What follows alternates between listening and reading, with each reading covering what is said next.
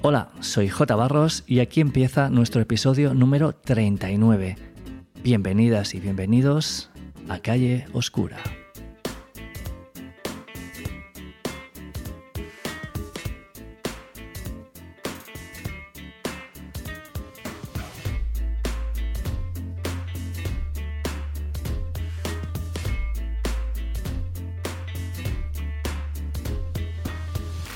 Calle Oscura es un podcast sobre fotografía con el acento en la fotografía de calle, un espacio para aprender y crecer a base de palabras.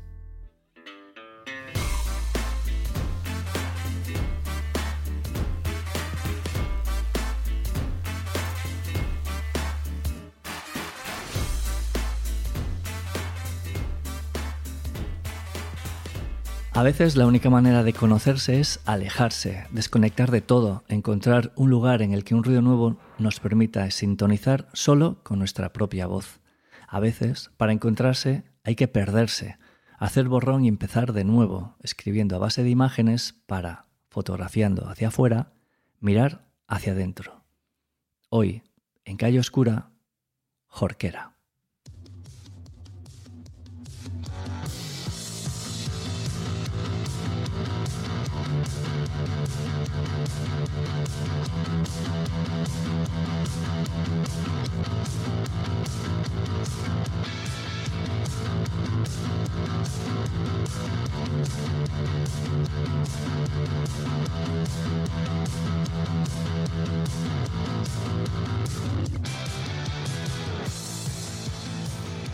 Antes de comenzar, como siempre, un fuerte abrazo a las socias y socios del Club de Fotografía Callejera.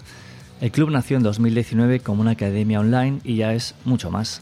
Allí encontrarás cursos completos y contenidos exclusivos, retos fotográficos, análisis de imágenes, charlas con gente que sabe un montón y más.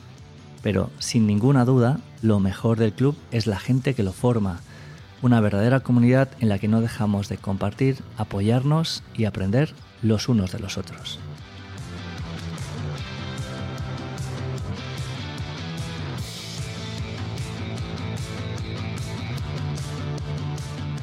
Últimamente en el club hemos celebrado la primera reunión de nuestro propio club de lectura, compartiendo reflexiones en torno a Ver es un todo, el libro de entrevistas a Henri Cartier-Bresson. Bueno, os tengo que decir que si la idea ya sonaba bien de entrada, si estábamos entusiasmados con el club de lectura, bueno, esas dos horas charlando e intercambiando impresiones y aprendizaje ha sido uno de los momentos más mágicos que he vivido en esto de la fotografía.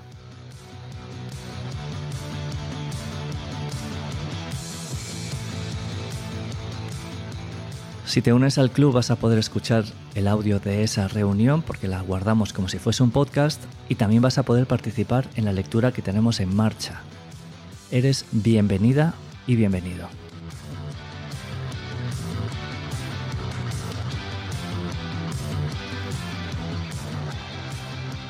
Clubeñas y clubeños, ¿qué os voy a decir? Gracias por hacer posible este podcast y tantas otras cosas. Y a vosotros, solo deciros que en el Club de Fotografía Callejera os esperamos con los brazos y los ojos muy abiertos. Encuéntranos en jbarros.com. Y gracias también a Rico y su modelo GR3, mi cámara digital favorita para foto de calle, por apoyar la emisión de este podcast.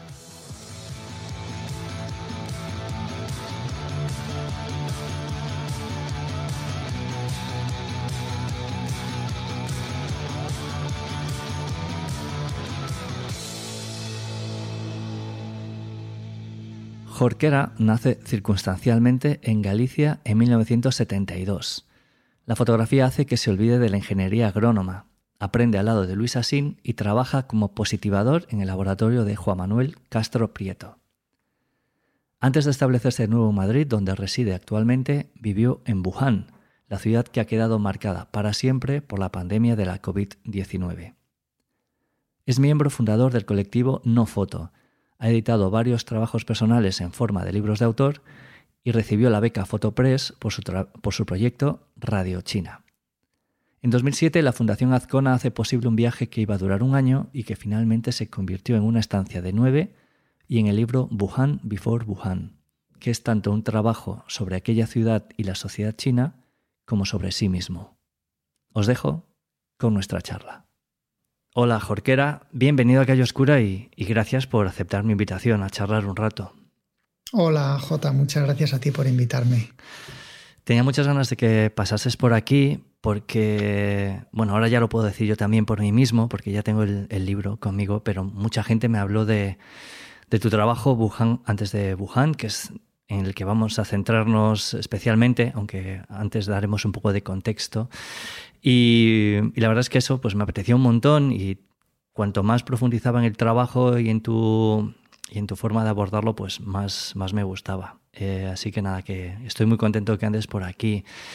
Y antes de meternos en, este libro, eh, yo te voy a hacer la pregunta que hago siempre a, todos los invitados e invitadas para comenzar, que es, ¿cuál es tu primer recuerdo vinculado a la fotografía? A la fotografía en general, no necesariamente como fotógrafo. Pues yo creo que, mi primer recuerdo es también como, como fotógrafo y fue un, en un viaje a Disney World en Estados Unidos con mis padres que se acababan de comprar una, una cámara reflex, una Nikon FG. Y entonces, bueno, yo tendría 10, 11 años o por ahí. El caso es que yo, yo quise ser el fotógrafo de aquel viaje, total, que me colgué la cámara y estuve como pues el par de días que estuvimos haciendo el, viaje este por, por Disney World haciendo fotos. Y recuerdo que del peso de la cámara me dio una especie de tortícolis horrible. O sea fue, fue aquello bueno fue muy mala experiencia mi, mi primer recuerdo con, con, la, como fotógrafo. Y además la mayor parte de las, de las imágenes salieron movidas porque porque esta cámara tenía una, un modo automático pero para que funcionara el modo automático creo que tenías que poner un diafragma el más cerrado en el objetivo. Y, bueno, las instrucciones de la cámara estaban en inglés, mis padres no, hablaban nada de inglés, yo tampoco, por supuesto, y, y, entonces no sé, lo hicimos mal, total, que salieron todas las fotos, incluso a plena luz del día con sol, salían todas movidas, o sea que fue un auténtico un auténtico desastre. Un auténtico desastre aquello. Pero bueno, igual lo de las fotos movidas, fíjate, luego ha seguido estando ahí un poco en mi, He sentido la tentación de decírtelo y después pensé, no, vamos a esperar a adentrar adentrarnos un poco más. Porque eso, es, eso quizás entonces te parece un defecto, pero después eh, en, ciertas, en cierta medida define al menos parte de de tu estilo fotográfico, ¿no? O sea que esas fotografías ahora cuando las ves no te, no te reconoces a pesar de, a pesar de, no, lo borroso.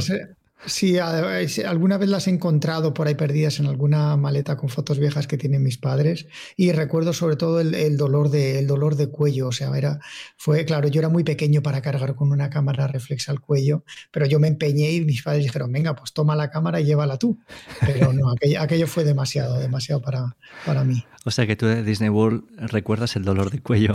Sí, sí, sí, sí, sí, recuerdo sobre todo eso, porque además viendo las fotos no, las fotos salen ahí goofy, completamente difuminado y, Mickey por ahí que apenas se le distingue. Tú estudiaste eh, ingeniería agrónoma, ¿no? Pero eh, has acabado consagrándote a, la fotografía y yo he leído que tu paso como trabajando con Luis Asín tuvo bastante que ver. ¿Cómo, ¿Cómo empezaste con él y qué fue lo que te atrapó del oficio de fotógrafo? Pues em, eso, yo durante la carrera ya, ya, ya, está, ya tenía muy claro que, que, bueno, que tenía que acabar esos estudios, pero que yo me iba a dedicar a la fotografía, porque en la universidad me metí en, la Asociación Fotográfica Caminos, aunque yo estudié ingeniero agrónomo, en, muy cerca de, de, mi escuela estaba la Ingeniería de Caminos y allí estaba esta asociación donde conocía a algunos fotógrafos que siguen siendo amigos y compañeros como Paco Gómez, por ejemplo, Paco Gómez, el de los modeling, eh, estaba también en, la asociación. A Juan Balbuena también le conocí, aunque él no era de caminos, pasó por la asociación en alguna actividad que hicimos. Y luego hacíamos un concurso universitario de fotografía muy potente y ahí invitamos a, pues, muy buenos fotógrafos. Por allí pasaron, por ejemplo, David Jiménez eh, o José Antonio Carrera, mm, Rafael Saldovato, fueron algunos de los, de los jurados que invitamos. Y creo que sí, Luis Asín también pasó por allí, es cierto. Ahí conocí yo a, Luis Asín en el concurso. Y luego al terminar la carrera hice un viaje largo a China de un par de meses y a la vuelta ya le, me, ofrecí como asistente a Luis y me dijo que sí. Con él estuve, creo que fueron tres años. Sí, tres años o tres años y pico estuve de, asistente con Luis, que fue una experiencia increíble porque, porque Luis Asín, vamos, para el que no lo conozca, es un fotógrafo magnífico, eh, vamos, yo invito a todo el mundo a que vean su cuenta de Instagram porque es muy activo en, Instagram y muestra muy bien su trabajo y ahí se puede, se puede entender lo que hace, que aparte de fotografía de arquitectura, que es lo más conocido, hace, hace muchas otras cosas y tiene un trabajo personal muy potente y bueno, con él, con él aprendí, aprendí muchísimo del, del, oficio de fotógrafo, porque yo nunca, me, nunca había trabajado como fotógrafo hasta que, hasta que empecé con él. ¿A nivel técnico eh, eh, estudiaste también con él o ya te habías formado tú por tu cuenta? Pues a nivel técnico, bueno, me formaba. Y las fotos de Disney World no cuentan como formación a nivel técnico. No, esas no cuentan, esas no. Pero yo a nivel técnico, sobre todo, no tengo una formación así específica. Yo no pasé por ninguna escuela, hice talleres, pero los talleres tenían casi siempre más que ver con, con la parte personal de la fotografía que, con la parte profesional o que, me ayudaran a mejorar técnicamente. Y sobre todo aprendía mucho viendo libros de fotografía, viendo libros de otros, de otros fotógrafos, ampliando mi biblioteca y luego recuerdo que también me pasaba casi días enteros en, la biblioteca del, del, Reina Sofía, que para el que no lo sepa, pues hay una biblioteca que es gratuita y puedes y tienen una buena colección de libros de foto, aunque no esté muy actualizada, pero sí que puedes ver pues cosas de, los grandes maestros de Robert Frank, de Cartier-Bresson o de, no sé, de, la agencia Magnum y de otras muchas cosas, están ahí en la biblioteca y así iba aprendiendo por mi cuenta. Mm. ¿Recuerdas algún libro así que te marcase especialmente, que fuese como un, como un punto de, inflexión en, esa, en ese descubrimiento de la fotografía? Pues de los primeros así que yo recuerdo está uno de, Sergio Larraín, de Sergio Larraín de una exposición que le hicieron en el IBAM y es un, es un libro precioso en el que hay unos textos que, a mí me, que me abrieron mucho la mente sobre las posibilidades de la fotografía. Y ahora que hablo de los textos, también recuerdo mucho el de el fotobolsillo que le hicieron a Ricky Dávila, que yo creo, creo recordar que el texto, que también me, ayudó mucho a, esto, a abrir la mente, era de, era de Chema Conesa. Y la combinación del texto y de las imágenes a mí me, me, ayudó mucho a entender las cosas que se podían hacer con, con fotografía, sí. O sea mm. que quizá esos dos, esos dos libros, así por irnos a autores que no tienen mucho que ver, como Sergio Larraín y, y, el, y el fotobolsillo de Ricky Dávila. Y también trabajaste como positivador de, blanco y negro, ¿no? En el laboratorio de Juan Manuel, Castro Prieto. Eso es, eso es. Después de trabajar con Luis Asín, pasé al laboratorio de Castro Prieto, donde estaba allí Paco Gómez, y estuve allí con, con ellos también dos, dos, años o por ahí, hasta que me fui a, a vivir a Wuhan. Y la verdad es que lo de, bueno, lo de poder trabajar en, en ese laboratorio, en aquel momento, pues eh, se seguían haciendo copias de, Cristina García Rodero, de Chema Madoz, los murales de Alberto García Lix también los hacíamos allí. O sea que, bueno, era una, una suerte poder ver mm, y positivar así de primera mano las, las, imágenes de los fotógrafos que tanto admiraba. O sea que yo estoy muy agradecido a Juan Manuel por permitirme formar parte de su equipo. Y en algún momento, eh, bueno, pues fundáis el colectivo No Foto, ¿no? Eh, cuéntame cómo, cómo nace y, cuál era un poco la, razón de ser o cuál es la razón de ser de, este grupo. Pues No Foto nació a raíz de, de, unas proyecciones que Juan Balbuena organizaba en unos billares al lado de la Gran Vía en Madrid. Eh, yo creo recordar que eran una vez al mes. Entonces allí, bueno, en torno a esas proyecciones, Mm, nos reuníamos fotógrafos y no sé cómo a alguien se le ocurrió un día la, idea esta de, formar un colectivo una agencia o, algo parecido. Y así, bueno, pues eh, al principio incluso yo recuerdo que la primera reunión hasta, hasta David Jiménez, o sea, gente que, que, luego no llegó a entrar en no foto, pero que sí que sí que les interesaba la idea y estuvieron en esa primera reunión. Recuerdo que estaban David Jiménez, mm, ¿quién más? De los gente que no entró ahora mismo, no estoy seguro, pero bueno, ahí estábamos, pues, pues eso, Juan Balbuena, Paco Gómez, al principio todavía Rafa Trapillo entró después y Jonás Bell también entró un poco después, pero Juan Millás, Matías Costa, Tanit Plana también. O sea que bueno, nos juntamos ahí algunos fotógrafos con la idea un poco de que, de que juntos podíamos, podíamos hacer cosas que por separado era, era imposible, ¿no? Y creíamos que, que en esa agencia o colectivo podría ser una forma sobre todo de sacar adelante proyectos personales que, en solitario no, podíamos llevar a cabo. Mm. Em, antes de... Ahora me, apetece, eh, antes de llegar a, Wuhan, antes de Wuhan, me interesa lo que, lo que hiciste antes, que tiene todo bastante que ver con, China, ¿no? donde empezaste a viajar hacia 2002, mm. Pero te voy a decir que esa no era la primera opción, sino que la primera opción era, era Irán. Y fíjate, sí, acabaste en China. Cuéntanos cómo ese cambio de planes y todo que al final acabó posibilitando de lo que vamos a hablar, eh, cómo fue ese, ese, cambio. La primera opción Irán, después China y todo lo que vino después. Sí, pues como te comentaba, yo antes, eh, al terminar la carrera de ingeniero agrónomo, pues yo ya tenía la idea de hacer un viaje largo de un mes y medio, dos meses a, un país. Y entonces yo había decidido que ese país era, era Irán.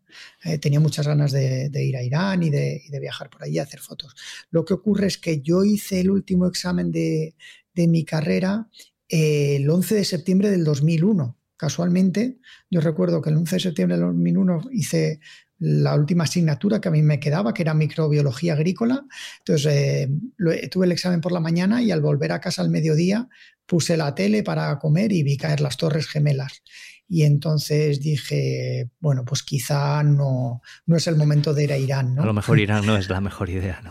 No, no, no, no era buena idea en ese momento ir a Irán. Y entonces dije, bueno, pues necesito buscar otro destino. Yo no sabía muy bien que, no se me ocurría otro país al que, por el que poder viajar. Y, al principio miré hacia el sudeste asiático y yo recuerdo que iba a ser, que iba a ir a Vietnam, Laos, Camboya, porque bueno, pensaba que podía ser un lugar así más o menos agradable, de gente sonriente y que me lo pusieran fácil. Pero mm, luego pues eh, pensé que, que, igual para un viaje tan grande necesitaba un país grande y que por qué no China. Y así se cruzó China en, mi camino sin tener muchas referencias ni mucha idea de lo que me iba a encontrar, porque yo de China conocía pues, las películas de Zhang Yimou y de Wong Kar Wai y poco más. No conocía mucho de la cultura ni del país. Y el caso es que me fui para, para allá con una bolsa llena de carretes, porque eso era el, el 2002 y yo creo que en el 2002 yo no tenía ni cámara digital, o sea que era todavía analógico y pues eso, muchos carretes de blanco y negro, de Tri-X y un montón de cámaras, una Nikon FM2, un, no sé ya, una Olympus Mu 2, bueno, distintas cámaras para ese gran viaje. Y, así fue como llegué a China y estuve un mes y pico que crucé China, un poco así dando tumbos por distintas ciudades hasta que llegué a, a la provincia de Xinjiang, que es la provincia que está más, más al oeste, la provincia musulmana, y luego de, allí ya regresé a, Pekín para, volver a Madrid y a la vuelta fue cuando, cuando empecé a trabajar con Luis Asín. Y ya de ese primer viaje te trajiste, bueno, te trajiste, no, hiciste un, libro, ¿no? Del que hiciste dos copias, si no me equivoco. Sí, que acabó itinerando, pero bueno, ya solamente queda una copia. Sí, es verdad, es verdad. Veo, veo que aunque no ha sido ninguna de mis presentaciones del libro, la gente te ha informado bien de lo que, de lo que cuento en esas presentaciones. Bueno, he asistido a ellas de, otra forma. Ah, sí, sí, ah, bueno, qué curioso, ya, ya me contarás, ya me contarás.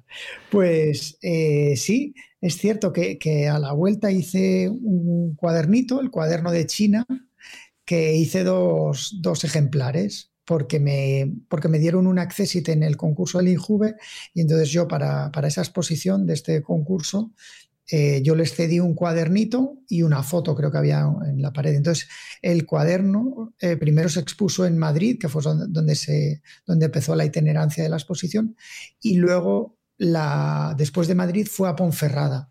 Y en Ponferrada alguien robó ese cuaderno.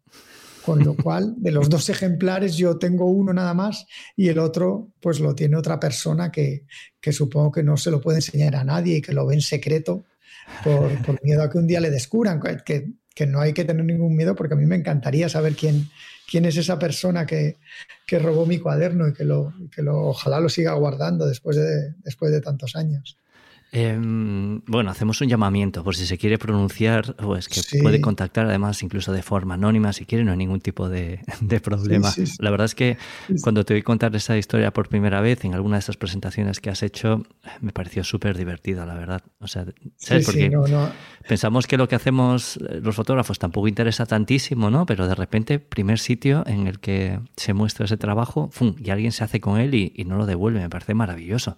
Sí, sí, no, no sé si es que no sé si, si, es que le gustaba mucho o que simplemente vio la oportunidad de robar algo y igual no estaba muy bien asegurado aquello y dijo, ah, pues yo esto me lo puedo llevar, me lo llevo, aunque, aunque no, no, valga para nada. Pero bueno, ojalá lo, lo siga, lo siga guardando. Yo me, me alegraría mucho, de verdad que me encantaría conocer a esa persona. Eh, tú le das mucha, ya entonces, ¿no? Le dabas mucha importancia al, al, libro como, como, un producto acabado, ¿no? Diseñado y además, mm. en ese caso, hecho, hecho con tus propias manos, porque también hiciste, a la vuelta de otros viajes, hiciste Tao, ¿no? Que tiene forma de, de acordeón y que lleva como incorporada la, la propia exposición, ¿no? Em, sí. ¿Qué lo diferencia de, del anterior, además de la forma, evidentemente? Y que de este solamente hay una copia, si no me equivoco. Claro, claro, de este ya no hice dos, porque ya pensé que si me lo iban a robar, mejor hacía ya uno y me lo quedaba yo y, y lo, sigo, y lo sigo guardando. Pues yo creo que todos estos libros nacen de, o sea, de estos, porque en realidad son, son libros de autor, son ejemplares únicos, o sea que no, no tienen pretensión de ser publicados, ni de ser vendidos, ni nada parecido, pero nace del, del amor por los libros de fotografía y, que yo lo que podía hacer eran esos ejemplares únicos y por tanto lo hacía, ¿no? Entendía que, que después de un viaje o después de, de, cualquier historia fotográfica, aquello tenía que acabar en un, en un objeto, en algo valioso, en algo que yo pudiera mostrar y que pudiera conservar.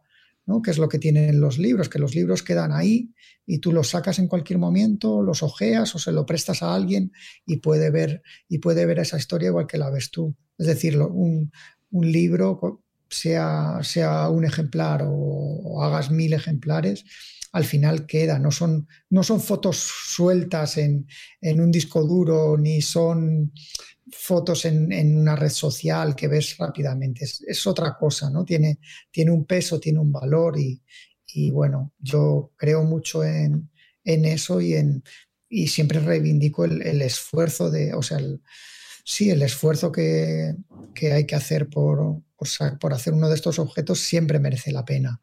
Hmm. Siempre merece la pena, porque si yo en, aquel, en aquellos años no hubiera, no hubiera hecho estos libritos, pues ahora cuando voy a una presentación no lo podría enseñar. ¿Sabes? O si tú vienes a mi casa, yo no te podría decir, mira, en, el, aquel año que fui a China, mira lo que hice después. Entonces tú lo ves, lo tocas, casi lo puedes oler, ¿no? Es algo completamente distinto a, las fotos en una pantalla o en un ordenador o en, o en una caja, no tiene nada que ver. Hmm. Y además el propio objeto, ¿no? La parte física y, el conjunto, la secuencia. Entiendo que también suma mucho a, la, suma de fotografías, claro. Claro, por supuesto, es lo que, es lo que tienen los libros, ¿no? Que tú, tú le das un orden a esas imágenes, eh, ordenas la secuencia y cuentas una historia. Y y tú eres el que mandas en ese orden. Yo no te dejo que tú saques las fotos y las coloques de cualquier manera y las veas. Es otra opción, pero, no es, pero entonces ya no es un libro de fotos. Y bueno, pues eh, por supuesto eso tiene, tiene, tiene muchísimo valor. Mm. Y, volviendo a, China, eh, ahí sí, la primera idea era Irán, pero después fue China y China y China. ¿Qué tenía, qué tiene China o qué tenía China para que sintieses la necesidad de, volver una y otra vez? Pues yo creo que ya, ya o sea, lo, he escrito alguna vez que China era el, territorio idóneo, ¿no? Para, para dejar salir mis, mis, ambiciones fotográficas, pero también mis, mis miedos, mis inseguridades y un poco... Yo me sentía muy libre en China haciendo fotos, ¿no? No sé, pensaba que podía hacer cualquier cosa, que me sentía muy, muy inseguro también porque no sabía qué era lo que estaba haciendo, pero, pero también China es un país eh, en el que en el que aunque te puedas perder o, pueda que, o puede, puede que no entiendas bien lo que ocurre, nunca te va a pasar nada, nunca, no sé, sabes, este miedo que puedes tener en algunos sitios, hacer fotos por la noche, determinados barrios, en China eso no existe. Entonces yo que me gusta mucho la fotografía nocturna y salir por las noches y perderme por ahí en, en, cualquier calle que, que parece que está a punto de, de derrumbarse la ciudad sobre esa calle. Y ese tipo de ambientes a mí me gustan mucho y yo los encontraba en China siempre que iba, porque ya buscaba un determinado tipo de ciudad que sabía que me iba a encontrar eso. Entonces repetía una y otra vez hasta que, hasta que llegué a Wuhan. Cuando llegué a Wuhan la primera vez, dije, ya no quiero, ya no quiero viajar más por China, ya no quiero buscar más. O sea, he llegado al sitio que, que tanto, que tanto buscaba. Y, así fue como, como decidí quedarme allí. Em, sí, llegaste a, Wuhan, eh, bueno, creo que había sido en 2005, ¿no? Y después ya en 2007 llegaste con, con la intención de quedarte un año. Sí, eso es. Viajé, yo creo que la primera vez fue en 2006 y luego en 2007, antes de irme allá a vivir, viajé otra vez. O sea, en 2007 viajé dos veces. O sea, yo cuando llegué a, a Wuhan para quedarme, ya era mi, tercer viaje a, la ciudad. Porque además la primera vez que viajé a la vuelta, dio la casualidad de que mi profesora, mi nueva profesora de, chino en Madrid, en, la academia en la que estudiaba chino, era de Wuhan. Y entonces el tener una persona en esa ciudad ya cambiaba completamente mi relación con el lugar, porque me abría las puertas de sus amigos, de su familia, de gente que ya pudiera conocer. Y eso me facilitaba mucho las cosas, porque a mí, o sea, lo que yo ya no, no podía soportar era ir a China a perderme por las calles sin conocer a nadie y a ver qué encontraba. Eso un año tras otro, tras otro, te acaba, te acaba, acaba contigo, ¿sabes? Mentalmente es muy duro, ya no puedes ir a eso, ya tienes que ir de la mano de gente que te, que te lleve a lugares, que tú puedas entrar en sus casas, que puedas comunicarte con ellos y por eso llevaba ya unos años aprendiendo mandarín. O sea, si quieres seguir trabajando, incidiendo sobre cualquier lugar, sobre cualquier país, tienes que, tienes que cambiar el método de trabajo. No puedes ir allí como, como si fueras un turista o, un fotógrafo que no conoce a nadie y vaya a ver qué se encuentra. Eso no, no, no lo podría soportar, claro. ¿Y, qué, condiciones reunía Wuhan más allá de las que dices que encontrabas en general en China? ¿Por qué precisamente mm. Wuhan, que te ofrecía, que hizo que decidieses que ya ibas a profundizar allí? Sí, bueno, uno de los, uno de, de los aspectos importantes es este que te digo de tener una persona que sea de allí y que sea de tu confianza y que te pueda te pueda presentar a gente, eso, eso lo cambia todo, eso era fundamental y yo ya lo tenía. Segundo, el segundo aspecto importante es el, tamaño de la ciudad. Yo durante los últimos años ya solo iba a este tipo de ciudades, ciudades muy grandes, de, pues Wuhan tiene más de 12 millones de habitantes, 12, 15 millones de habitantes. Eh, en aquel momento, imagínate, una ciudad de ese tamaño no tenía red de metro, ahora sí la tiene, pero en aquel momento no. Entonces eso implica un caos y ese caos a mí me, me interesa mucho. Luego, aparte del, caos, pues había otros aspectos, como por ejemplo la presencia del Yangtze. O sea, Wuhan está dividida por el Yangtze y un afluente como en tres ciudades, es la unión de, tres ciudades. Y el río, yo ya me di cuenta desde la primera visita que el río le daba, te daba un respiro. O sea, es decir, por un lado tenías esa, esa dureza y, y ese caos de, una mega urbe inmensa, pero por otro lado te acercabas al río y respirabas a todos, a todos los niveles. Bueno, dentro de lo que se puede en una ciudad tan contaminada como, como Wuhan. Y otros aspectos, pues no sé, por ejemplo, antes de, yo antes de ir la primera vez allí, oí que, que Wuhan era conocida como la ciudad del punk. ¿sabes? Y yo decía, ostras, si, si, si, hay, si hay bandas de punk en esta ciudad, algo... Algo, chulo tiene que haber, ¿no? Pues sí, sí, algo tiene. O sea que ya oí hablar de un, de un garito, de un, de un, local en el que tocaban esas bandas, que era el Vox, ¿no? El de las fotos, sí. El, de, las fotos, claro. Sí, sí, el de la serie que, que, casi era como mi segunda casa allí. Y yo ya había oído hablar de ese sitio antes de, antes de ir por primera vez. Entonces, eh, todas estas, todas estas cosas van sumando más luego como es pues el carácter de la gente, eh, la dureza del clima, también es un clima muy extremo, muy, muy fría en invierno y súper, súper calurosa en verano. O sea que todo eso la hacía un sitio, el sitio perfecto para que, para que yo me estableciera allí. Em, claro, preguntarte cómo es China es, es, una pregunta enorme. Supongo que tendrías para, para hablar una hora, pero Em, si yo te preguntase cuál es la mayor diferencia que has encontrado, porque te has pasado nueve años allí, ¿no? Bueno, y aparte los, los viajes previos, mm. ¿cuáles son, en tu opinión, las grandes diferencias entre, entre China y el occidente que, conocemos nosotros? Pues. En cuanto a, la gente, sobre todo, que es quizás la parte que, que más me puede interesar. Sí, sí, porque estas diferencias muchas veces se, o sea, yo, yo creo que con el paso de los años se han ido reduciendo, ¿sabes? Que, que la influencia eh, occidental a todos los niveles se nota mucho en, en China y también la influencia que tienen ellos sobre nosotros, ¿no? Que, que pensamos que no, que no la notamos, pero yo que sé, TikTok es algo chino, imagínate. Y, y, aquí los jóvenes no usan otra cosa más que, más que esa plataforma. Entonces, se han, ido, se han ido reduciendo las diferencias, pero yo creo que igual las mayores diferencias podrían ser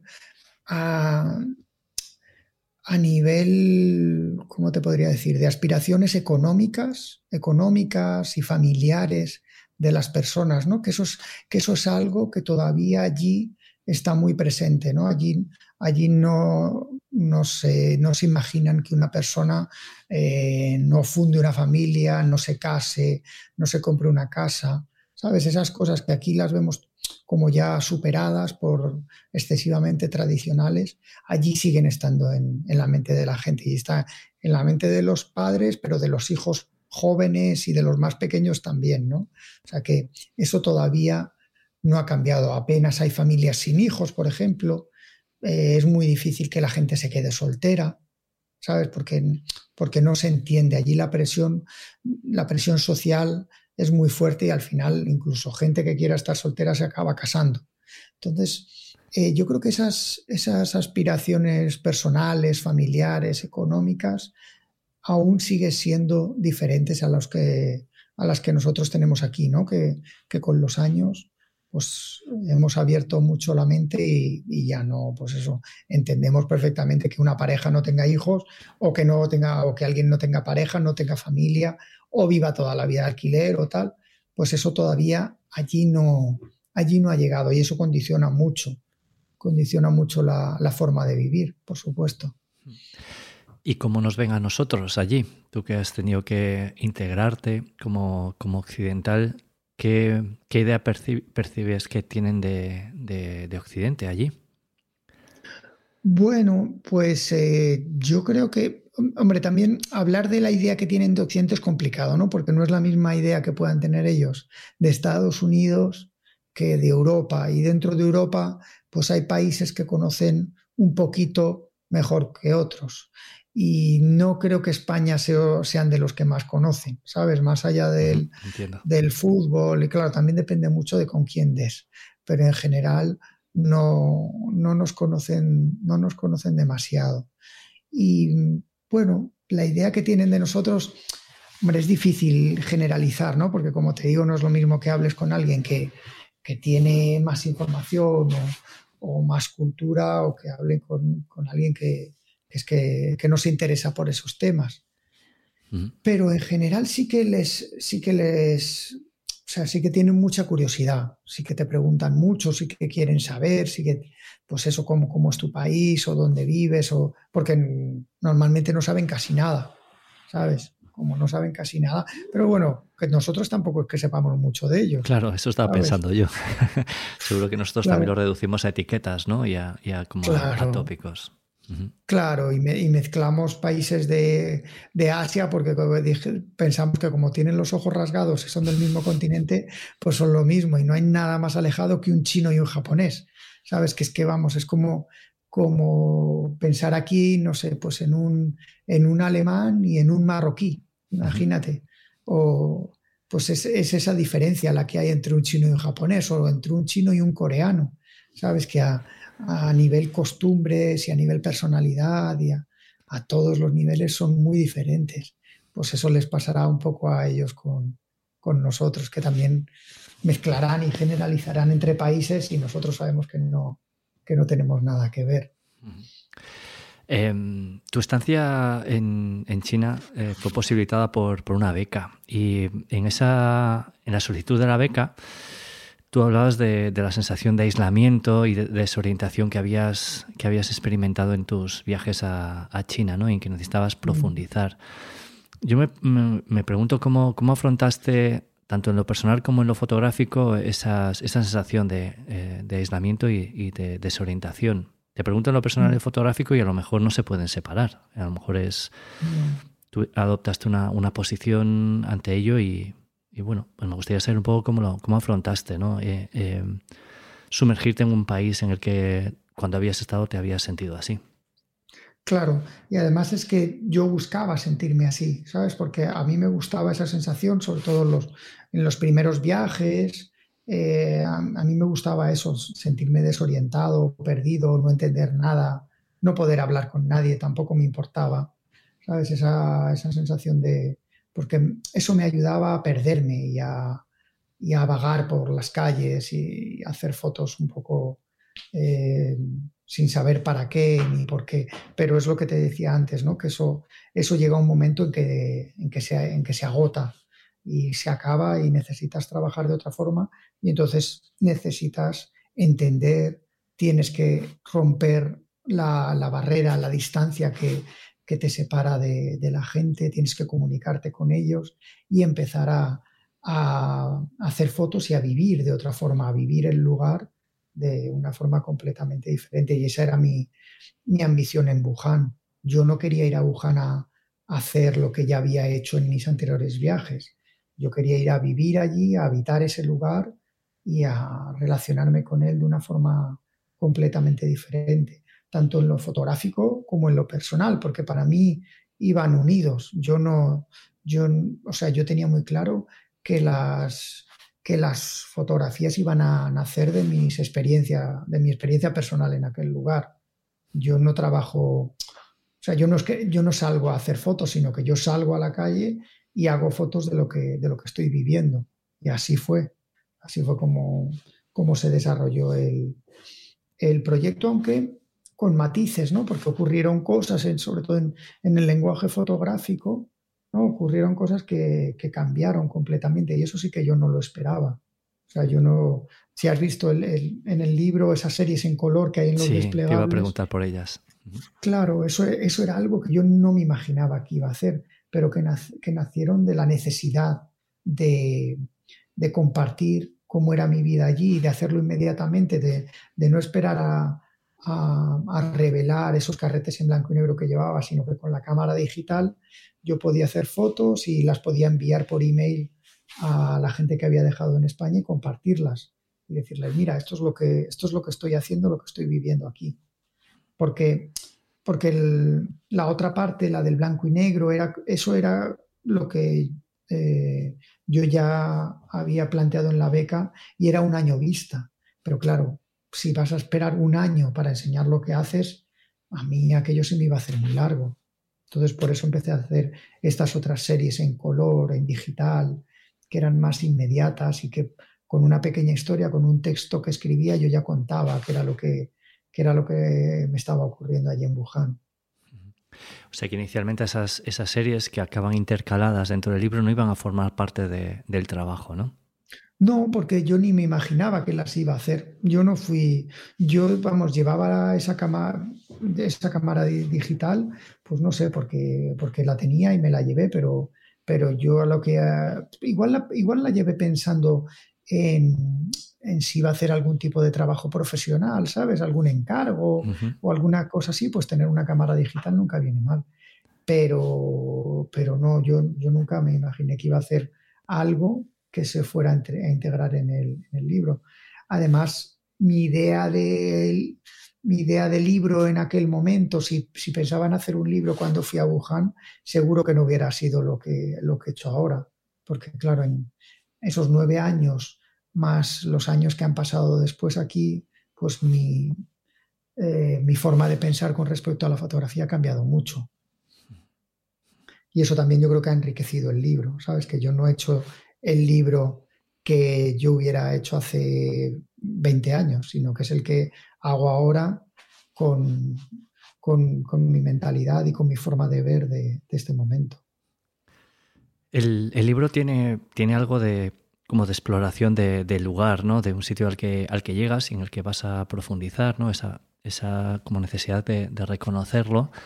Pero también tiene algo de, de, de reconocerse íntimamente, ¿no? Hacia adentro. ¿Cómo, cómo combinas esas dos, esas dos miradas? Una mirada un poco hacia afuera y también esa mirada a la que aludes cuando dices que también hay una búsqueda de, identidad.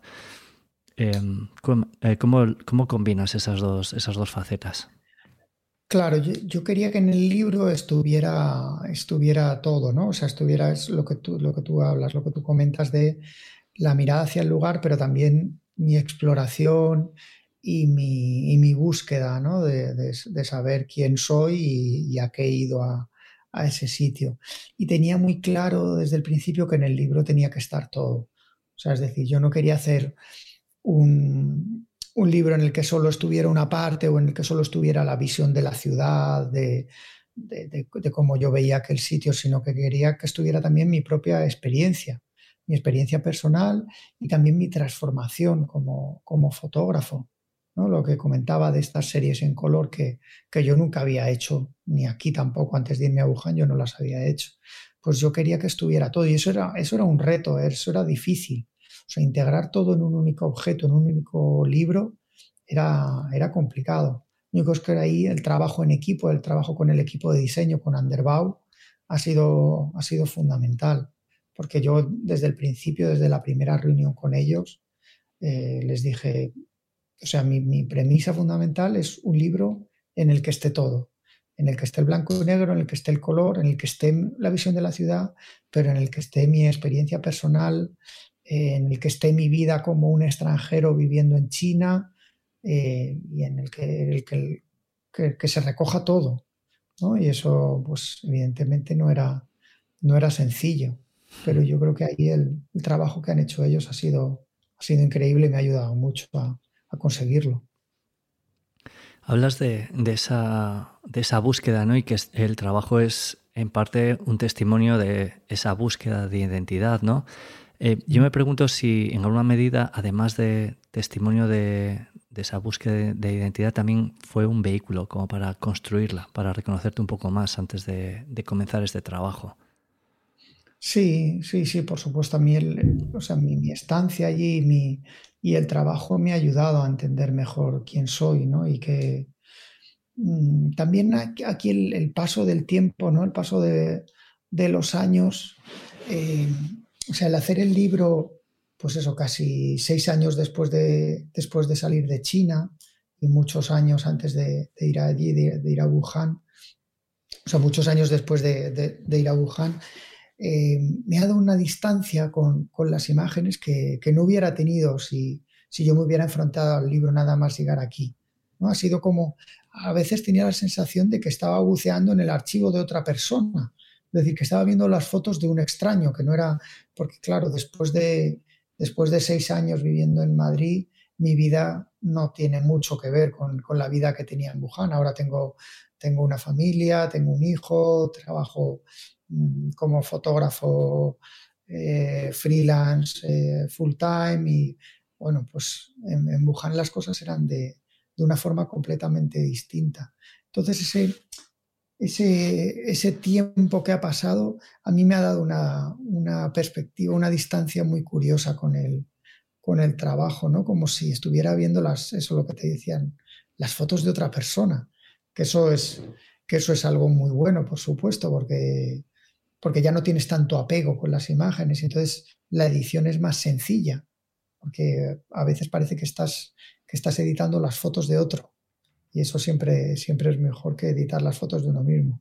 Aunque de todas formas en la edición yo ya, o sea, con, con, la cantidad de imágenes que tenía, ya sabía que la edición no la, no la podía hacer solo. Y entonces ahí con Eduardo Nave, que es un fotógrafo, compañero, amigo que, que me ayudó desde el principio con, el, con la edición de, de las fotos, ha sido, ha sido fundamental, porque claro, enfrentarse a tantas imágenes uno solo es, es complicado.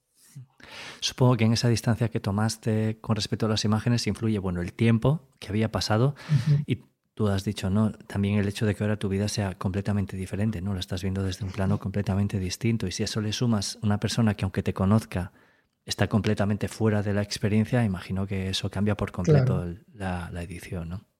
Claro, claro, porque además es que yo cuando cuando estaba editando el trabajo con Eduardo, recordaba las ediciones que yo hacía eh, cuando estaba en Wuhan, ¿no? Porque como podía, yo iba haciendo contactos digitales, o sea, yo en, yo en Wuhan llevaba el material necesario para revelarme esos carretes en blanco y negro, o sea, llevaba un par de tanques, llevaba líquidos y hacía un cuarto oscuro y revelaba los carretes y luego con un escáner plano hacía hojas de contactos digitales. Entonces yo podía, yo sabía lo que estaba, lo que iba haciendo, lo sabía, entonces hacía pequeñas ediciones de imágenes, pequeñas series para ver, para ver por dónde iba ese material en blanco y negro.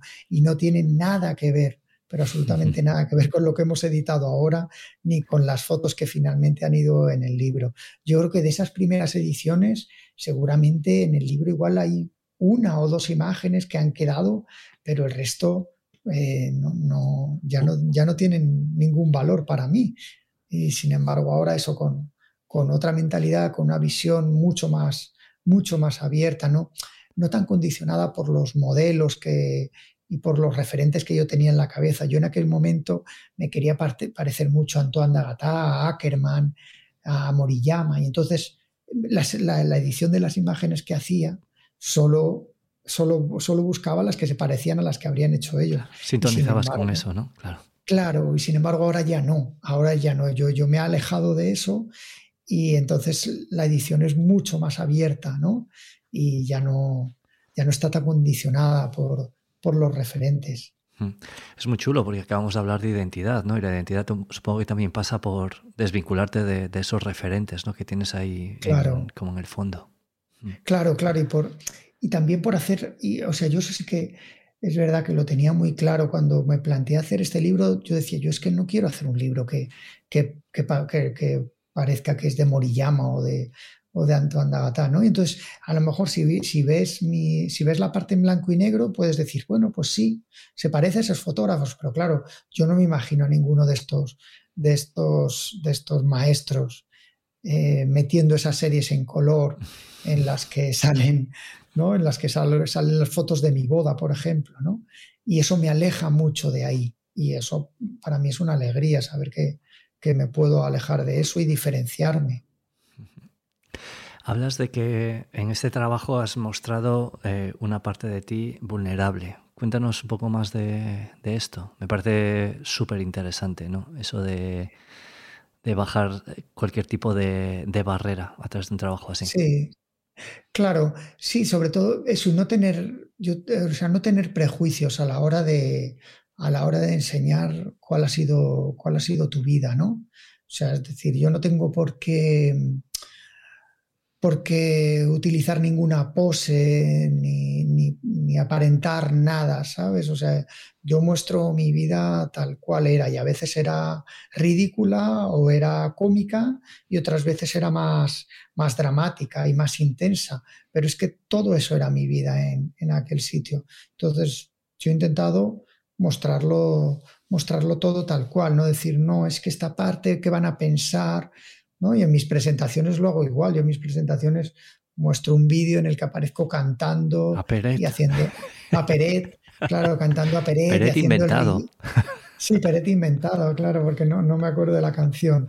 Pero es que da igual, pero es que, ¿y por qué no lo vas a mostrar? Luego hay gente que, que, no le gusta eso, ¿no? Porque dice, no, pero es que a mí me gustaba más la intensidad esa del blanco y negro oscuro, de tus primeros viajes, de, pues sí, vale, pero es que eso igual lo he superado y, ya no soy solo eso, ¿no? Entonces, y ahora a mí no me importa mostrar todo lo que soy, ¿por qué no lo voy a mostrar? Y pues, pues eh, yo creo que es mucho más, más real, ¿no? Es, porque, lo, porque está todo, está todo y no, está, no, lo, no, no te quedas solo con una parte. Y eso yo creo que es uno de los, de los grandes valores de este, de este trabajo de Wuhan. Vamos a, ya que has dado pie a, la historia de, de Peret, eh, yo ahora me siento como con permiso para, lanzarme ya directamente a por las series, que me parecen súper interesantes, muy descriptivas de tu vida, pero también de la vida en, en Wuhan, en China. Eh, háblanos un poco de esas series que, como decías, están intercaladas a modo de desplegable, que te he oído decir que iba a ser un desplegable que iba a exceder el tamaño del libro y al final se quedó un poco más pequeño y eso planteó un problema de, fabricación bastante importante que, por cierto, se ha resuelto súper bien. Y cuando nos hables de las series, no te olvides de mencionar el viaje ficticio de la que ahora es tu mujer y su amiga y, ah, y de explicarnos lo que significa en realidad el proverbio pescar tres días y secar las redes dos. Sí, tres días pescando, dos secando las redes. Sí, que esa, es, eso es. Esa fue la segunda, la segunda serie en color que yo envié por, correo electrónico a, la gente que había dejado en España cuando me fui a vivir a Wuhan. Y eso es un, pues eso, como un proverbio que nos enseñó nuestra profesora de, chino en la universidad, porque yo como, como parte del, del proyecto y de la beca estaba el aprender bien el, el chino, el mandarín, para, para poderme comunicar con, la gente a la que quería fotografiar y que era uno de los, de los puntales del, proyecto. Y entonces en, esta profesora en la universidad nos enseñó esto de tres días pescando, dos secando las redes, que lo que quiere decir es lo que no hay que hacer, es decir, tú no puedes pescar tres días y secar las redes dos, tú no puedes eh, trabajar tres días y descansar dos, sino que tienes que pescar todos los días, tienes que estudiar chino todos los días, tienes que trabajar y esforzarte todos los días, ¿no? Pero a mí esto de tres días trabajando y dos descansando no me pareció mal, me pareció un equilibrio bueno, con el que, con el que me podía sentir satisfecho.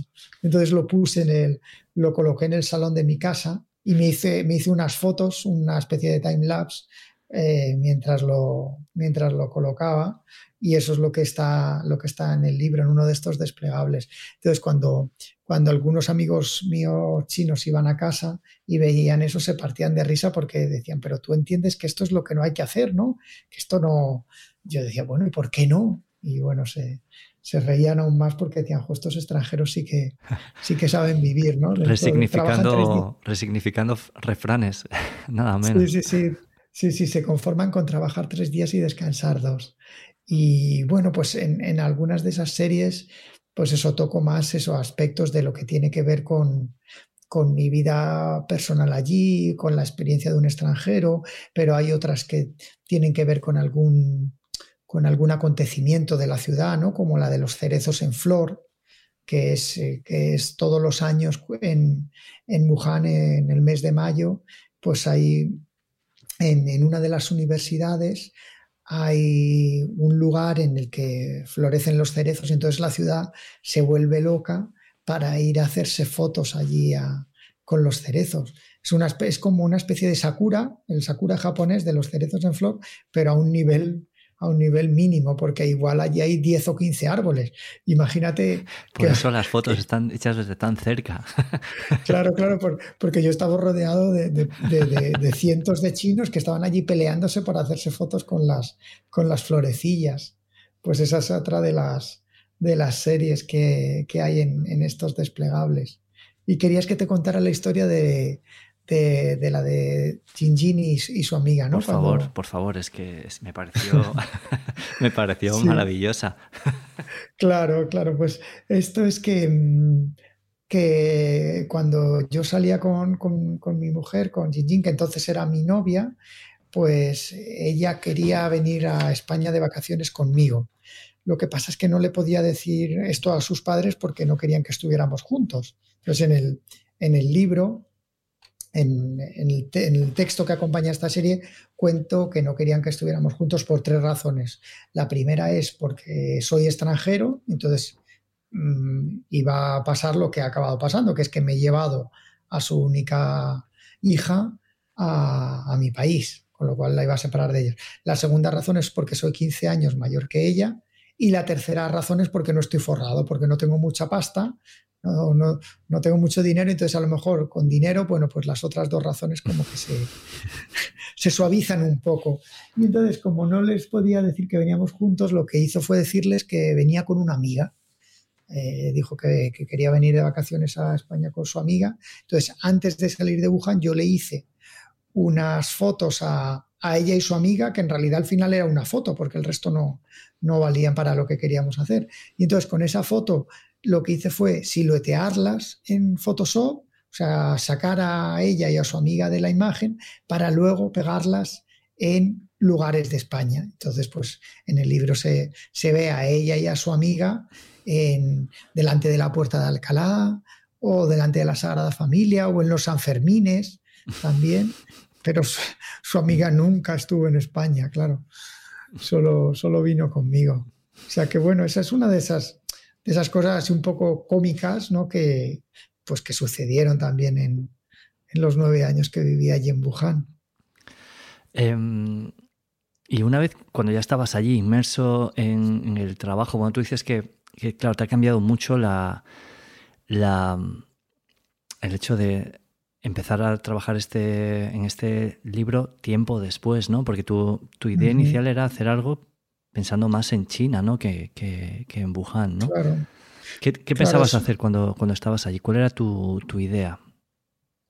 Bueno, cuando yo estaba, cuando estaba allí, en realidad no tenía, no tenía claro qué, qué era lo que iba a suceder con, con aquel trabajo, ¿no? yo pensé, porque además ten en cuenta que yo me fui para estar allí un año. O sea, a la vez que era un año, yo pensaba pues que iba a acabar ese año y yo me iba a volver a España y no sé, pues iba a retomar mi trabajo o lo que fuera. Pero aquel año fue uno más, uno más, hasta que al final estuve nueve. Y, durante aquel tiempo yo no, no, no, sabía muy bien qué iba a suceder con, con, aquel, con aquello que estaba haciendo. No, no lo sabía muy bien. Lo que sí pasó es que al volver a España, eh, cuando ya nos, cuando nos volvimos definitivamente en el 2016, pues eh, ahí yo ya empecé, primero no, no, no, no, toqué el trabajo, pero sí es verdad que después de tres, cuatro años ya empecé a darle, a darle vueltas a la idea de hacer un libro sobre China. O sea, yo en, el, en el 2019 yo ya estaba trabajando en la edición de, de, ese libro sobre China que iba a tener pues imágenes desde el 2002 que viajó por primera vez hasta el 2016 después de, de acabar mi estancia en Wuhan. Lo que pasa es que llega la pandemia, entonces cuando llega la pandemia y todo el mundo empieza a hablar de Wuhan, pues yo veo que no es el momento de, de sacar un libro sobre China, sino que yo tengo que aprovechar esto que está ocurriendo en, en Wuhan para, para para publicar el, el, libro. Entonces aparco las fotos de China y me centro en, me centro en Wuhan, ¿no? Porque claro, que ¿qué otro fotógrafo ha vivido nueve años en esa, sí. en esa ciudad de la que todo el mundo habla, ¿no? Pues eh, yo tenía ahí una ventaja. Y bueno, eh, ya sabes que, que, publicar un libro es, es muy complicado y que, y que pues necesitas tener o mucha suerte o tener una, una buena percha, como era en mi caso esto de, del, COVID, o las dos cosas, ¿no? Tener suerte y además una buena percha. En mí, pues yo quise aprovechar esto de, del COVID para, para sacar el libro de, de, Wuhan. Por eso eso nos hizo acelerar todo el proceso, no dejar pasar más tiempo antes de intentar publicar el libro. Y tú has dicho en repetidas ocasiones que era un, difícil, era un libro difícil de hacer, también ambicioso, ¿no? Y tú ya lo sabías desde que, desde que lo planteaste. Bueno, al fin y al cabo también es el resultado de casi una década de, de trabajo, ¿no? Cuéntanos sí. cómo, cómo fue la financiación eh, de, un, de, un, trabajo tan, tan ambicioso. Sí, pues yo lo que tenía claro es que para hacer el libro que, que yo quería, tenía que apostar muy fuerte por él. Es decir, no podía, tenía que creérmelo y tenía que hacer un esfuerzo para, conseguir publicarlo.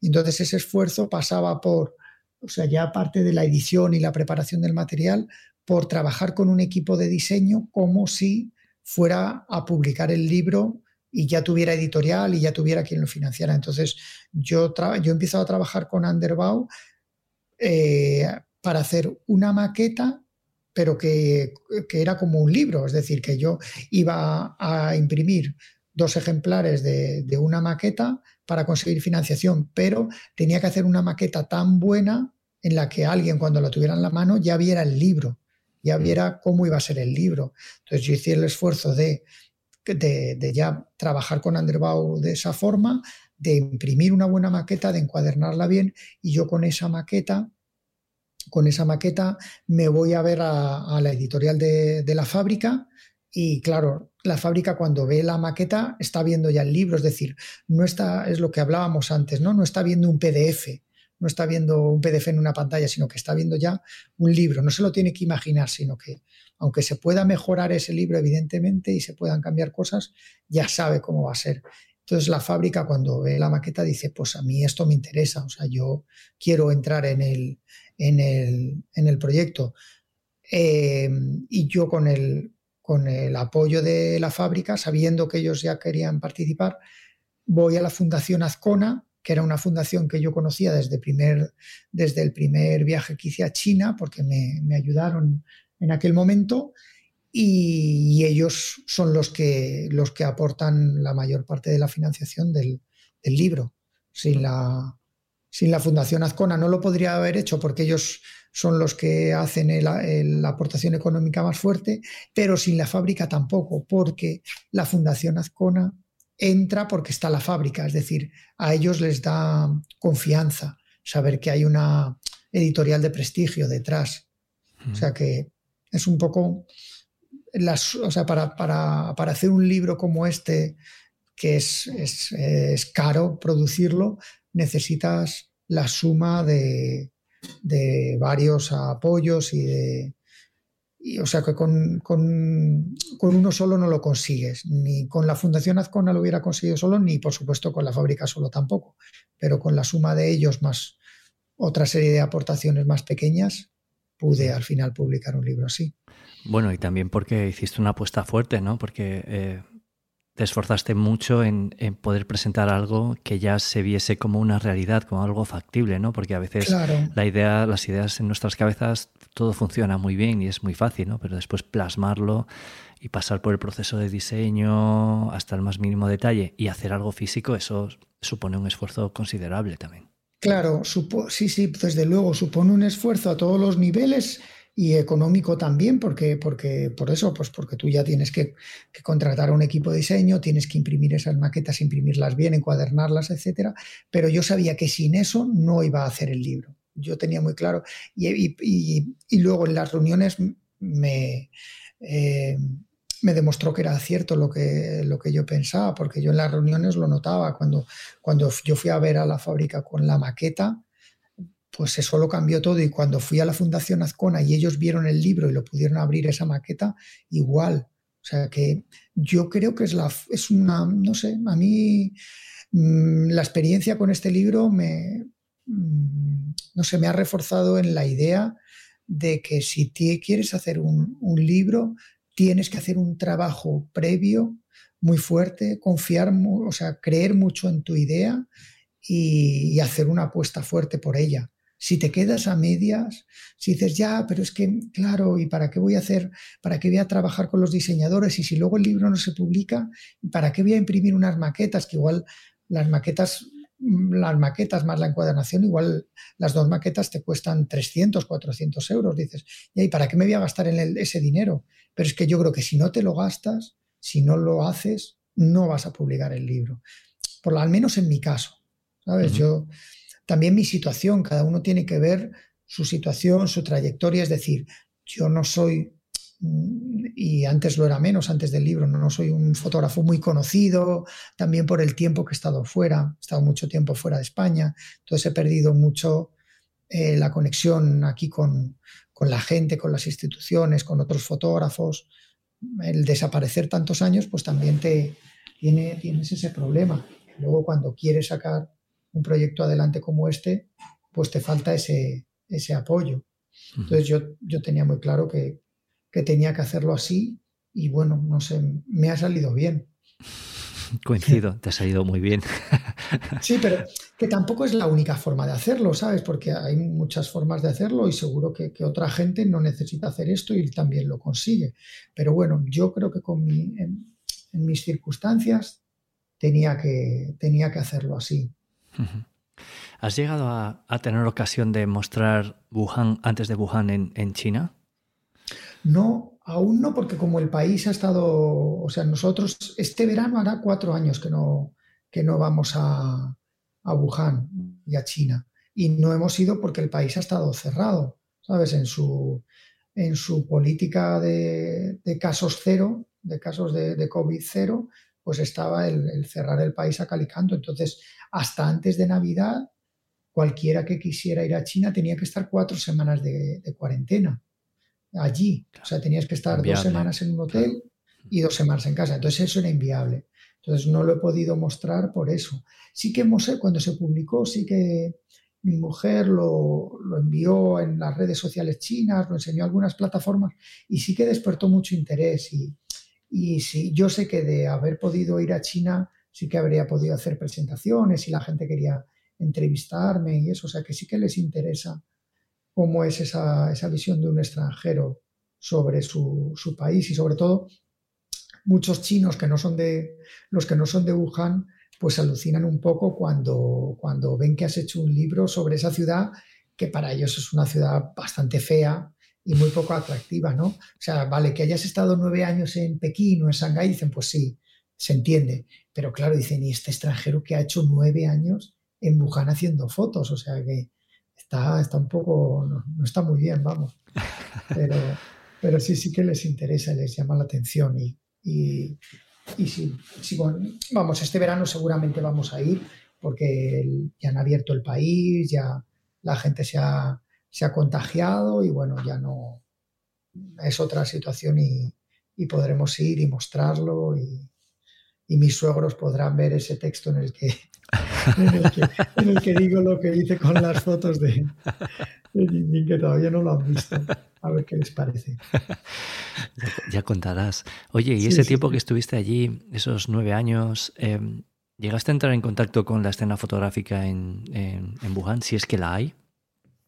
Sí, sí que, sí que tengo, sí que tengo amigos fotógrafos allí y algunos de los, de, los más conocidos de, de Wuhan son, son, son bastante amigos y que y sí que yo creo que así de la gente que pueda hacer trabajo más personal en Wuhan, los conozco. O sea que, que sí que los he, sí que los he conocido. En concreto, estos son dos fotógrafos, los fotógrafos así más, más conocidos de Wuhan fuera, fuera de la ciudad.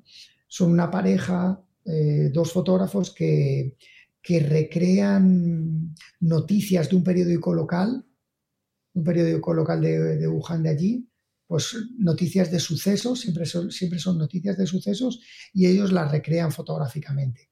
Por ejemplo, si dicen, pues hay una noticia ¿no? en ese periódico local que dice, hoy una chica ha, intentado saltar del puente sobre el Yangtze y, unos policías han conseguido evitar el suicidio. Pues ellos recrean esa escena, ¿no? La recrean en una foto así en color eh, muy llamativo y, o sea, que, que la recrean pero te das cuenta que es ficción, o sea, que está todo como exagerado, ¿no? Los gestos, las poses, la escena, todo se... Y esta es su serie, la serie más conocida de estos, de estos fotógrafos. Y estos, sí, yo creo que son, son los fotógrafos de, más conocidos fuera de, Wuhan, sí. Te preguntaré los nombres para ponerlos en las notas del programa. No te lo voy a preguntar ahora porque no voy a ser capaz de apuntarlos, pero te, lo preguntaré para, poder ponerlas porque me parece súper interesante. Porque yo, por ejemplo, no conozco prácticamente nada eh, de fotografía en, China. O, bueno, si tiro de memoria, absolutamente nada. Em, mira, te quería preguntar eh, unas cosas, algunas cosas más. Ya, ya estamos llegando al final, al menos en, de mis notas.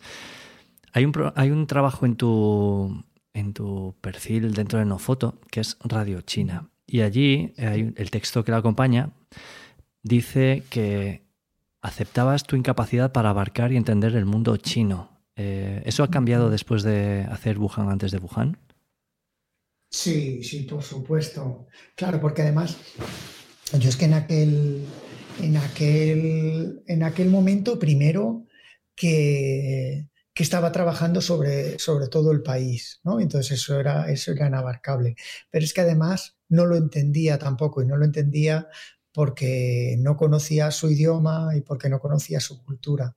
Y ahora ya, pues eso, eso ha cambiado drásticamente, ¿no? Después de, después de vivir nueve años allí, de, de acotar, ¿no? De centrarme, de centrarme en un único lugar, de olvidarme del resto del país y quedarme con un único sitio. Entonces eso lo ha hecho abarcable y luego ya, aparte, el tiempo, mis relaciones con, las personas de allí, el idioma, todo eso ha cambiado y ahora sí que sí que entiendo muchas más cosas y las que no entiendo las puedo preguntar y puedo hablar sobre ellas. Antes no podía, ¿no? Porque, porque no había manera de comunicarse. Ten en cuenta también que en China no se habla mucho inglés y sobre todo si te sales de Pekín y Shanghái, pues menos todavía. Entonces, si no hablas mandarín, es muy difícil que puedas, que puedas entenderte, que puedas tener amistades, que, puedas llevar una vida más o menos normal fuera de, fuera de esas grandes ciudades de, Pekín y de Shanghái, sí. Entonces, bueno, yo creo que esa percepción sobre, sobre el país ha cambiado completamente. También te he oído decir que a tu vuelta, no sé si eso sigue siendo así, eh, que echabas de menos algunas cosas de, tu vida en, en, Wuhan, ¿no? La intensidad, por ejemplo, y que en cierta medida ese sentimiento de, pues de nostalgia está, está en el libro. ¿Crees que este libro también tiene algo de, despedida de un sitio que ha sido tan, tan importante para, para ti, al que, bueno, volverás, pero no sé si está entre tus planes, si está entre vuestros planes volver de una manera prolongada? No, volver, volver a, vivir en, en, Wuhan, no, eso seguro que no. Iremos para, pues para visitar a la familia y, a los amigos que hemos dejado allí, pero no para, no para vivir allí. También porque el esfuerzo que haces, porque esa es otra, ¿no? El esfuerzo que haces para regresar, para, para volver a, tu vida, ya no a tu vida, porque, porque la vida que, que dejaste nueve años antes en España no tiene nada que ver la gente ha cambiado, los lugares también. Entonces es tan difícil la vuelta, la vuelta a España ha sido tan dura que yo no me imagino volviendo a irme hmm. para luego volver a regresar, no, ya no. Pero sí, desde luego que he hecho muchas cosas de menos de Wuhan y he hecho mucho de, menos mi vida allí porque yo era muy feliz allí. Entonces, claro, donde has sido feliz, por supuesto que, que lo echas de menos. Y yo estaba en Wuhan porque me gustaba estar allí, porque me gustaba la vida que tenía, hacer fotos, trabajar y vivir allí. A mí me encantaba. Lo que pasa es que llegó un momento en que, en que o regresaba o me quedaba allí para siempre y yo no me veía quedándome allí para siempre. Entonces, por eso decidimos, decidimos venir, a, venir aquí a España. Pero claro, yo he hecho mucho de menos mi vida allí. Sí, eso yo creo que es verdad, lo que tú dices, que también, también está en el libro, yo creo, esa, esa nostalgia. Y Wuhan, desde, desde la COVID-19, eh, bueno, pues tú lo, has dicho en alguna ocasión, ¿no? Antes nadie sabía situarlo en el mapa y ahora todo el mundo asocia Wuhan a, la pandemia.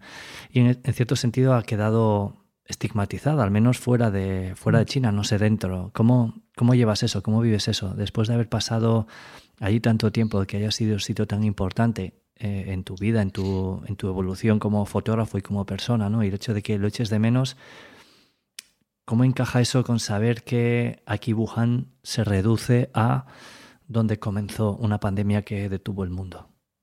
Ya, claro, también yo creo que, que mi libro, pues eso, da otra visión completamente diferente, ¿no? Igual mi, igual mi forma de, luchar contra, contra ese cliché de, la ciudad del, virus es con este libro y mostrando, hmm. mostrando una ciudad que no tiene nada que ver con eso, ¿no? Porque además cuando, Tú, si piensas en, Wuhan, lo que te viene a la mente son imágenes de gente con mascarilla y trajes blancos y, una ciudad cerrada, ¿no? Y en mis fotos es, justo lo contrario. Es una ciudad con mucha vida, con gente en la calle, que es lo que es Wuhan, que es lo que ha sido siempre y lo que volverá a ser cuando pase esto. Una ciudad increíble, con una energía y una fuerza que, que yo no he visto en ningún otro sitio y eso, eso va a volver y eso, y eso es lo que, lo que al final quedará, quedará al menos para la gente de allí, ¿no? Igual para los de fuera pues va a ser imposible eh, quitar el nombre de Wuhan, separarlo, separar Wuhan de, de la COVID-19 pero yo creo que para que yo espero ¿no? que un día los habitantes de allí puedan volver a, a la vida que tenían antes. Yo creo que en ese sentido tu libro, además de por muchos otros argumentos, eh, a mí me gusta, me encanta, ya te lo dije un poco fuera de micro antes de que empezásemos a grabar, me parece un trabajo espectacular, que hay muchísimo de introspección, además de que me permite hacerme una idea de cómo es la vida allí, que creo que es súper bonito, ¿no? Pero a la vez también tú, como tú tu búsqueda también interior está ahí. Y yo creo que además de eso y de lo fotográfico, creo que tu libro hace, le hace justicia a un sitio, claro, que es mucho más que, lo que nos ha llegado a través de, las noticias. En ese sentido yo creo que quien se acerque a, a Wuhan antes de Wuhan va a poder comprobar que, bueno, que hay mucho más en un sitio así y, creo que además por extensión también da una visión de, China mucho más amplia de la que, de la que tenemos en Occidente. Claro, y seguramente yo me habré, o sea, en, esa pretensión de, demostrar algo más, yo me habré quedado muy corto. O sea que, pero bueno, eh, consigo mostrar una parte, aunque evidentemente Wuhan es mucho más, mucho más que eso. Y bueno, para eso hay que, hay que ir allí y verlo y sobre todo vivir, ¿no? Vivirla. Porque igual eso, Wuhan no es una ciudad, es una ciudad que para visitarla pues no tiene muchos atractivos pero cuando vives en ellas, cuando de verdad descubres la, fuerza y las posibilidades que tiene. Pero bueno, eso ya, ya lo he hecho yo por, por vosotros y así os, os, lo muestro en el libro. No necesitáis iros allí a vivir. Nueve años no nos hacen falta. Sí, sí, no, no, no. Desde luego. Eh, ya para, ah, para, acabar, Jorquera, te voy a hacer una pregunta que también es la que suelo hacer a, a los invitados siempre. Eh, si yo te pidiese ahora un consejo para los escuchantes de Calle Oscura, algo que hayas aprendido por, el camino en tu vida, aunque no tenga que ver con lo fotográfico, ¿qué sería? Algo que te parezca especialmente importante. Uf. La pregunta trampa me la guardo para el final como ves. Sí, sí, sí, así, así, así sin, avisar, ¿no? Además, además reconozco que, claro, como yo no he llegado en, los podcasts hasta, hasta el final por falta de tiempo, pues claro, no, he llegado hasta, hasta esta pregunta. Entonces no me la, no me la esperaba. O sea, a ver, a ver, algo para... Un consejo, algo que tú hayas aprendido eh, de la vida en general, no necesariamente fotográfico, si es fotográfico estupendo, pero algo que, que no sé, que tú hasta, hasta este punto de tu vida lo hayas aprendido y, te des cuenta de que, de que, supone una diferencia en esto de, vivir. Bueno, de la vida y de lo fotográfico, eh, yo les diría que tuvieran mucho cuidado con, con, estos, con estos proyectos, ¿no? Que empiezas como, como medio en broma, medio en serio, ¿no? De repente yo me voy un día a China y luego pasan los años y me voy a Wuhan, y al final lo que iba a ser un año se convierte en nueve y te acabas casando y digo, te acabas casando allí y todo y ya cambia tu vida completamente. Y digo que tengan cuidado porque, porque no sabes hasta dónde te pueden llevar, hasta dónde te puede llevar la fotografía. ¿no? Piensas que, que no va a cambiar tu vida y al final lo hace, lo puede hacer. O sea que bueno, que, que tengan mucho cuidado con, con las fotos porque mira, a veces pasan cosas como lo que me ha ocurrido a mí. cosa de la que, por cierto, todos nos alegramos un, montón y, más si se traducen en, trabajos como Wuhan antes de Wuhan, que os dejaré un enlace en, las notas del programa para que os hagáis con él. Si, hemos logrado despertar vuestra curiosidad, yo ya os aseguro que es, es, un trabajazo, que toda la gente que me había hablado de él no exageraba absolutamente nada y que además que, que ha sido muy chulo tenerlo en la mano y a la vez estar investigando en cómo se gestó y, sobre todo también conocer el proceso personal que, te llevó a hacer un trabajo así. Que creo que al final, pues al igual que hay que tener cuidado con lo que hacemos con la fotografía porque nos guarda sorpresas, yo creo que al final los procesos personales que viven eh, los autores para llegar a determinados trabajos nos pueden enseñar muchísimas cosas, aunque nuestras circunstancias sean completamente distintas o nuestras aspiraciones distintas. Sí, sí, yo también, yo también lo creo que, que aunque tengamos vidas que no tienen nada que ver los unos con los otros, sí que, sí que todos podemos aprender de, lo que hacen los demás, desde luego. Bueno, Jorquera, pues eh, yo te agradezco un montón que nos hayas abierto las puertas de Wuhan a través de, tu libro y también que nos hayas, que hayas compartido con nosotros esta, esta experiencia vital, ¿no? Que empezó por una casualidad en, 2002, cuando Irán no era una buena idea. Ojo que acabaste en Wuhan. Sí, sí, sí. Y. Y, después otra casualidad, entre, entre comillas, ¿no? que fue la pandemia provocó, no una, no una casualidad, sino que justo fueses al lugar donde unos años después iba a acabar arrancando una pandemia a nivel mundial, pues eh, fue lo que posibilitó que ahora tengamos en, en, las manos un trabajo como Wuhan antes de Wuhan. Así que muchísimas gracias por, por tu tiempo y por todo lo que has compartido. Nada, muchas gracias a ti, Jota. Ha sido, ha sido un placer. Gracias, Jorquera. Cuídate un montón y espero que nos conozcamos en persona pronto. Eso, muy pronto. Un abrazo. Un abrazo.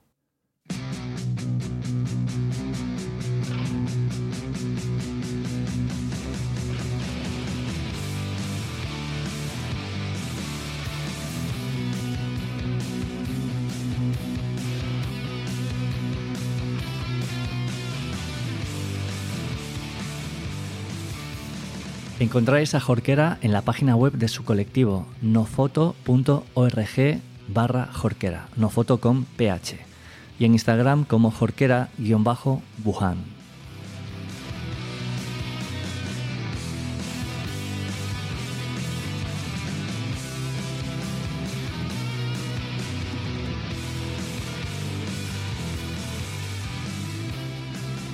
Aquí acaba el 39 episodio de Calle Oscura, Ojalá hayáis disfrutado de esta charla con Jorquera tanto como yo.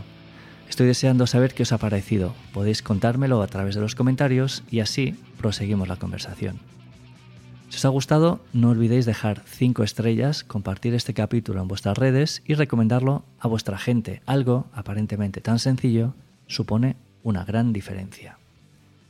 Y antes de la despedida, como siempre, gracias a Rico y a su modelo GR3 por apoyar la emisión de Calle Oscura. Cerramos, como siempre, con una cita, que es de Carl Jung, psiquiatra y psicólogo de origen suizo.